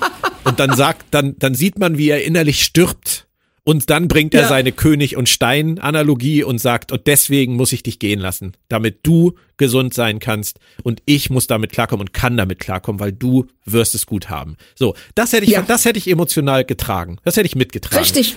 Aber das fehlt. Du hast recht. Das fehlt mir. Und ähm, es ist so witzig, ähm, weil ich hatte diese Diskussion tatsächlich gerade auch erst ähm, mit äh, Benjamin. Und zwar über Picard Staffel 3, weil ähm, er das, da gehe ich jetzt mal ganz kurz rein. Äh, ich hoffe, ich verderbe niemandem jetzt irgendwas. Es kommt ein kleiner Picard-Spoiler. Folge äh, 6, 7 müsste es sein. Ähm, einfach nur die Tatsache, dass Jordi ähm, auftaucht nach 20 Jahren, wir ihn 20 Jahre nicht gesehen haben. er ein, wirklich auch ein anderer Mensch ist und ich glaube, das muss man nach 20 Jahren jedem zugestehen, dass man sich verändert. Also ich bin jetzt auf jeden Fall anders als mit 25. Ich weiß nicht, wie es bei dir ist, Claudia. Null. Äh, mich überhaupt nicht verändert, gar nicht. Gar nicht. Okay, freut mich. Herzlichen Glückwunsch. Ähm, Dankeschön. stabil. Hashtag stabil. Ähm, nein, und, und Jordi, ja so für viele äh, habe ich ja auch häufiger gelesen, so, so komisch reagiert, so sagt so, äh, Leute, was wollt ihr jetzt eigentlich von mir? Ihr habt hier meine, meine Tochter in Gefahr gebracht und natürlich bleibt die jetzt hier. Ja, er ist in dem Moment stur, er ist in dem Moment ähm, auch in gewisser Weise verbohrt, aber der Mann ist in den letzten 20 Jahren halt auch Ehemann, Vater geworden, hat ein ganz anderes Leben angefangen und ähm, auch einen ganz anderen Job angetreten. Und äh, natürlich liegt sein Fokus nicht mehr wie mit Mitte 30 auf Abenteuern an der Seite von Captain Picard auf der Enterprise als Single und äh, Junggeselle und äh, alles ich mach so wie ich will und äh, und gehe meinen Weg. Nein, er hat jetzt einen gemeinsamen Weg mit seiner Familie gewählt, der ihn die letzten 20 Jahre auch geprägt hat. Und die Sorge um Kinder, die macht was mit einem. Und ich habe Jordi vom ersten Moment an in dieser Folge so gut verstanden. Ich hätte genauso reagiert. Es ist alles wahnsinnig komprimiert in dieser Folge. Es ist zu komprimiert, weil er von total verbohrt und stur innerhalb von einer Folge durch das, was da passiert und gesagt wird, wechselt auf, okay, ich helfe euch doch. Das kann man natürlich dramaturgisch kritisieren aber vom Herzen, und da sind wir wieder bei unserem Schlenker von vorhin, vom Herzen hat mich das komplett erreicht, weil ich als Vater sage, genau so ist es, genauso würde ich als Vater auch agieren. Und es ist so lustig, diese Unterhaltung zu führen, ähm, weil diese Blickwinkel einfach so wahnsinnig unterschiedlich sind. Weißt du? Ja. Das, das hat mich daran sehr erinnert. An diese Unterhaltung, die ich ja. mit Benjamin hatte, wo er auch sagte, dass er ähm, glaube, er sieht es immer noch nicht so wie ich, aber ich glaube, er hat verstanden, warum ich es so sehe. Ja, also ich äh, verstehe, warum. Ich bin ja jetzt kein Vater, aber ich verstehe trotzdem, warum du das so siehst. Ähm, äh, ich würde allerdings die Einschränkung machen, dass es ähm, bei Picard mindestens so wenig Sinn macht wie Bengas Reaktion hier. Weil ähm, es keinerlei Hinweis darauf gibt, warum LaForge glaubt, dass seine Töchter in einer von den äh, Gestaltwandlern unterwanderten Föderation sicher sein sollten. Jetzt sind wir bei Picard, aber ich muss da trotzdem noch mal einhaken, Claudia, weil, weil ich das, du hast recht. Natürlich ist das so, wie du das sagst. Aber du musst ihm, finde ich, nur, nur meine persönliche Meinung, du musst ihm wie jedem anderen Menschen, jedem anderen Individuum doch zugestehen, dass er nicht sofort alle Antworten auf alle Fragen parat hat. Der sitzt seit 20 Jahren wahrscheinlich in diesem Kack-Flottenmuseum. Entschuldigung, es ist ein tolles Flottenmuseum. er sitzt da und schraubt an irgendwas rum und administriert. Und auf dem Planeten hat er eine Hütte mit seiner Frau Lia Brahms wahrscheinlich und zwei Töchter und spielt heile Welt. So. Ja. Da kommt ein alter Zausel vorbei, 96 Jahre, 94 Jahre, keine Ahnung, und sagt, die Föderation ist unterwandert wieder von Wechselbelgern und wir haben das Schiff gekapert und die Föderation ist hinter uns her und Riker ist auf dem Daystrom, auf der Daystrom Station und ist da in Gefahr und du denkst nur so als LaForge, wer hat den auf mich losgelassen? Was soll die Scheiße jetzt hier? Das ist, und die, die Sorge um seine Tochter, die ist nicht rational, Claudia. Das ist sie nie. Die ist komplett irrational. Und er braucht ja. seine Zeit, um durch das, was sie ihm sagt, womit sie ja recht hat, durch das, was alle ihm sagen und durch das, was alle tun, wieder an den Punkt zu kommen, dass er sagt, okay, ich verstehe, ich war auch mal an diesem Punkt, ich verstehe, ich muss dich loslassen, muss dich schon lange, muss ich wieder, aber diese irrationale Angst um die, die man liebt, um die eigenen Kinder, die muss man ihm zugestehen, dass er sie zumindest erstmal überwindet, wenn eine Situation eintritt, die so skurril, absurd und abgefuckt ist, wie das, was sich hier, hier vor ihm jetzt auf einmal abspielt. Er hat keine Chance darüber nachzudenken. Und so sehe ich das, so empfinde ich das. Und du würdest wahrscheinlich sagen, ich gebe den Autoren zu viel Kredit und schreibe ihre Drehbücher. Aber so, so erreicht es mich halt. Ja, gut, aber da, ähm, ich sag mal, da können wir uns so ein bisschen die Hand reichen, weil du schreibst sie für Picard und ich schreibe sie halt für Strange New Worlds. Paramount, wenn ihr zuhört, wir, ihr habt hier die Möglichkeit, zwei Autoren abzusahnen, die euch für mehrere Serien die Drehbücher. Genau. Hashtag Schönreden. Schönreden. Okay, das nur kurz dazu. Dieser kurze Vater-Mutter-Sohn-Exkurs. äh, Wir haben, wir haben das, glaube ich, geklärt. Er entscheidet sich auch, und ja. es kommt dann ja noch diese Szene, in der sie dann sofort zurückkehrt ähm, als erwachsene Frau, die natürlich Ja. fast genauso aussieht wie ihre Mutter und äh, ihre Freundin nach ihrer Mutter Deborah benannt hat und erteilt ihm die Absolution für seine Entscheidung. Ich fand es zu gefällig. Ich hätte das auch drei Folgen oder acht Folgen später genommen. Vor allem, weil sie mit dem Versprechen geht, zurückzukehren, ähm, so wie Cisco damals. Ähm, ich, ich finde es als Abschluss der Geschichte schön, aber äh, ich finde es ein bisschen zu einfach für Mbenga, dass er da diese schwer, schwerwiegende Entscheidung treffen muss. Ähm, und dann kommt sie halt zurück und sagt, alles gut, Papa, du hast alles richtig gemacht. Es hat mich tatsächlich nicht gestört. Also ich fand es ähm, im Gegenteil, ich fand es schön, dass ähm, die Folge ähm, ihn nicht hadern lässt, weil wir haben ja die Einstellung davor, die auch echt toll ist, wo er ganz allein ist. Ja, Du siehst, ähm, die Kamera fährt zurück und du siehst ihn auch leicht versetzt von der Mitte, also äh, dieses Loch in seiner Welt ja, ist eben ähm, äh, visuell, also es ist für uns fühlbar. Und ähm, dass sie sie dann sofort zurückbringen als Erwachsene und zeigen, wie cool sie auch geworden ist und dass sie ähm, mit der Entscheidung total glücklich ist und ähm, ihm nicht nur Absolution erteilt, sondern ihm sogar sagt, du musst jetzt für dich leben und deine Geschichten schreiben. Und das, ähm, ich kann mir vorstellen, aus Rukias Sicht, dass ihr das wahnsinnig wichtig war zu sagen, ähm, ich möchte, dass der jetzt auch ein eigenes Leben führen kann, dass er sich das erlaubt, was er mir gegeben hat. ja, ich verstehe. Da, da sind wir jetzt wieder, das ist jetzt wieder umgekehrt. Äh, komplett wieder wie bei Picard, einmal wieder gedreht. Du hast es emotional verstanden. Ich finde es dramaturgisch äh, ein bisschen zu gefällig vom Kniff her. Aber Ich weiß, was du meinst. ich, ich verstehe dich auch. Ja, also das, ähm, es wäre sicherlich, wenn die Folge ähm, ein anderes, einen anderen Aufbau gehabt hätte. Also wenn sie, ähm, wenn dieser Weggang von Rukia ähm, schon in der Mitte passiert wäre und wir dann noch mal so 20 Minuten haben mit irgendwas anderem und sie kommt ganz am Ende wieder. Oder sogar, wie du sagst, in der nächsten Folge oder übernächsten Folge. Das ähm, wäre schon stärker gewesen. Auf der anderen Seite ist es, kam es für mich total unerwartet. Ich dachte tatsächlich, ich habe mich schon gewundert, warum noch drei Minuten übrig sind, wenn die letzte, wenn die Einstellung von einem Banger kommt, weil ich dachte, sie gehen damit aus der Folge raus. Ja. Und dann war's puff und dann steht die wieder da und ich dachte so, cool. Okay. Ja, okay. Aber das ist das, das ist auch wirklich nur eine Kleinigkeit gewesen. Ich wollte es zumindest angesprochen haben. Ähm, Ich hätte auch mit dem offenen Ende leben können. Mit diesem, mit diesem tragischen, bittersüßen Ende erstmal. Ja, aber das, äh, ich, ich stimme dir ja auch zu. Ich hätte auch damit leben können. Ähm, es ist aber das, was wir beide erwartet haben. Und ich finde es wirklich interessant und auch mutig, dass sie äh, unsere Erwartungen hier so unterlaufen. Okay. Ich fange ja jetzt keine Diskussion drüber an.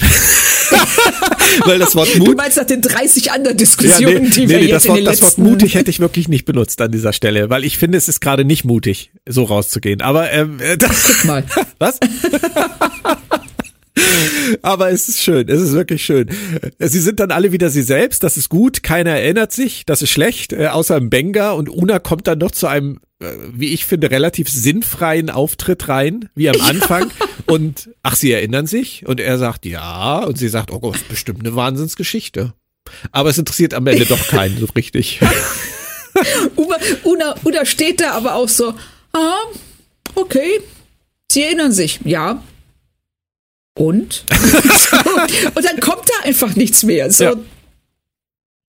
ganz seltsam. Ja, aber sie haben noch mal den Deckel drauf gemacht, sie haben den Rahmen mit Una und ihm auch noch mal geschlossen und wir dürfen nicht vergessen zu erwähnen, dass das jetzt die, die äh, Episode ist in Star Trek, die etabliert, dass Benny Russell, fucking Benny Russell aus Deep Space Nine, Far Beyond the Stars, Shadows and Symbols, eine echte historische Person in der Zeitlinie der Star Trek Serien ist und nicht nur irgendwie ausgedacht von Cisco. Ach ja, jetzt war ich, für einen kurzen Moment war ich völlig raus. Aber ja, du hast recht, das ist cool. Das ist, das ist, äh, ich, das ist unerwartet. Also. Das, ja, das kam auch aus dem Nichts, das stimmt. Ich, ich bin mir wirklich nicht sicher, ob es passt, weil ich habe das, ich, ich habe das immer so empfunden, dass das halt, dass das Ciscos ähm, Traumalter-Ego ist. Wenn er in den 50er Jahren da gelebt hätte, dann wäre er der Science-Fiction-Autor Benny Russell gewesen.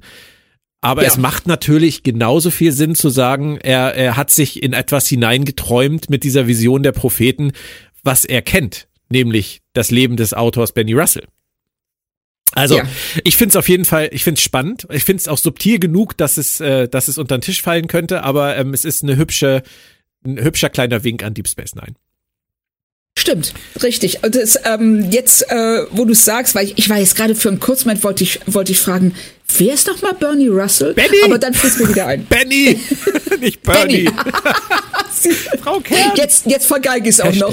Stabil. Dann ist Großartig. es mal wohl Zeit für ein Fazit, äh, würde ich sagen. Du darfst beginnen und ich stimme dir zu.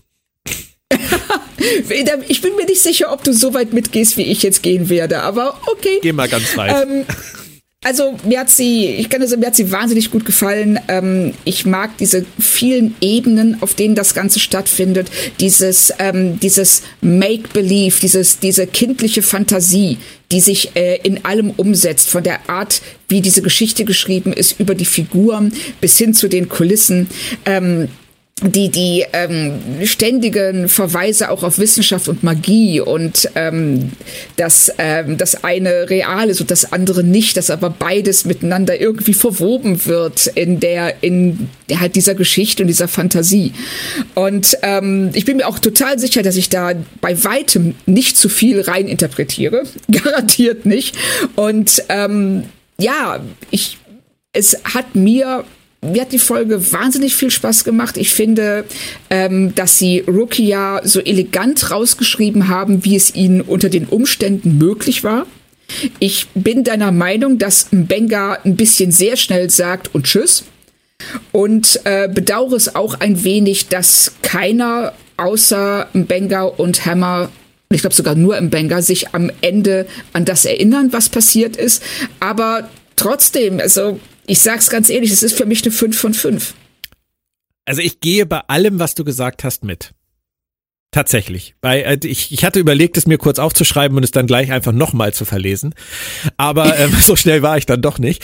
Aber ich gehe tatsächlich bei allem mit, was du gesagt hast, sowohl bei den positiven Aspekten wie auch bei den Einschränkungen, komme aber, das ist der einzige Unterschied zu, zu dir, aufgrund der Einschränkungen zu einem etwas, etwas anderen Ergebnis. Also für, ich kann der Folge keine 5 von 5 geben, weil die Dinge, die mich im Detail gestört haben, mich zu sehr stören, als dass ich sie komplett ignorieren könnte.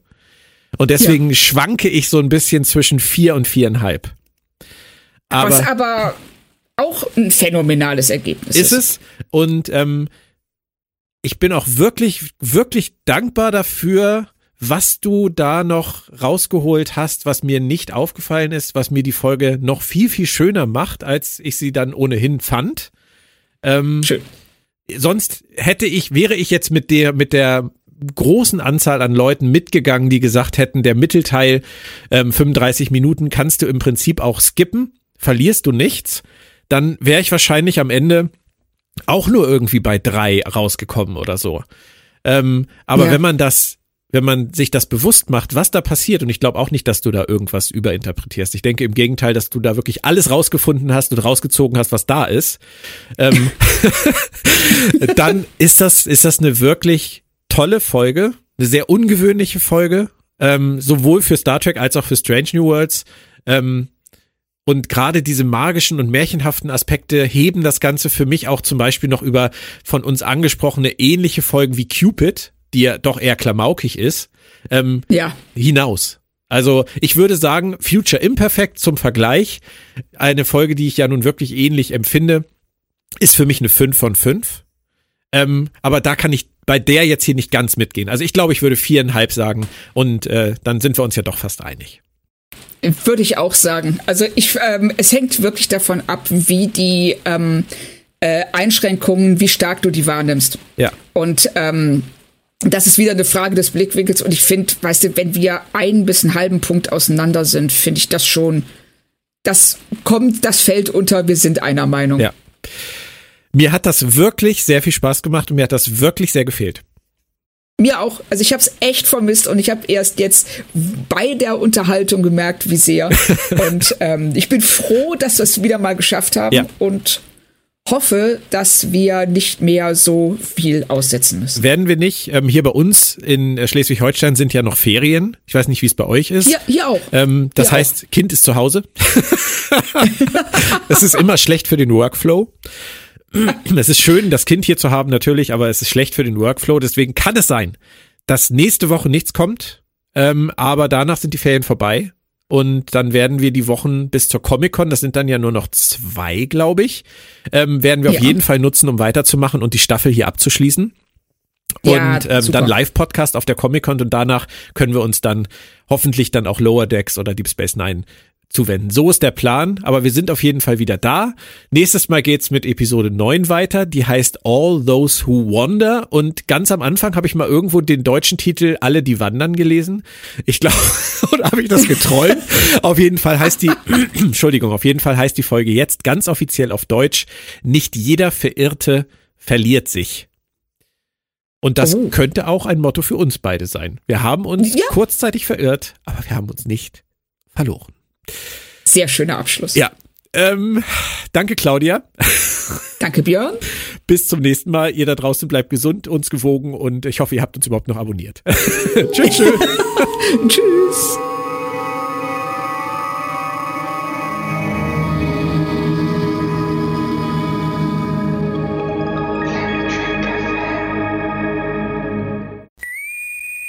Planet Trek FM ist ein Podcast von planettrek.de. Die ganze Welt von Star Trek und darüber hinaus.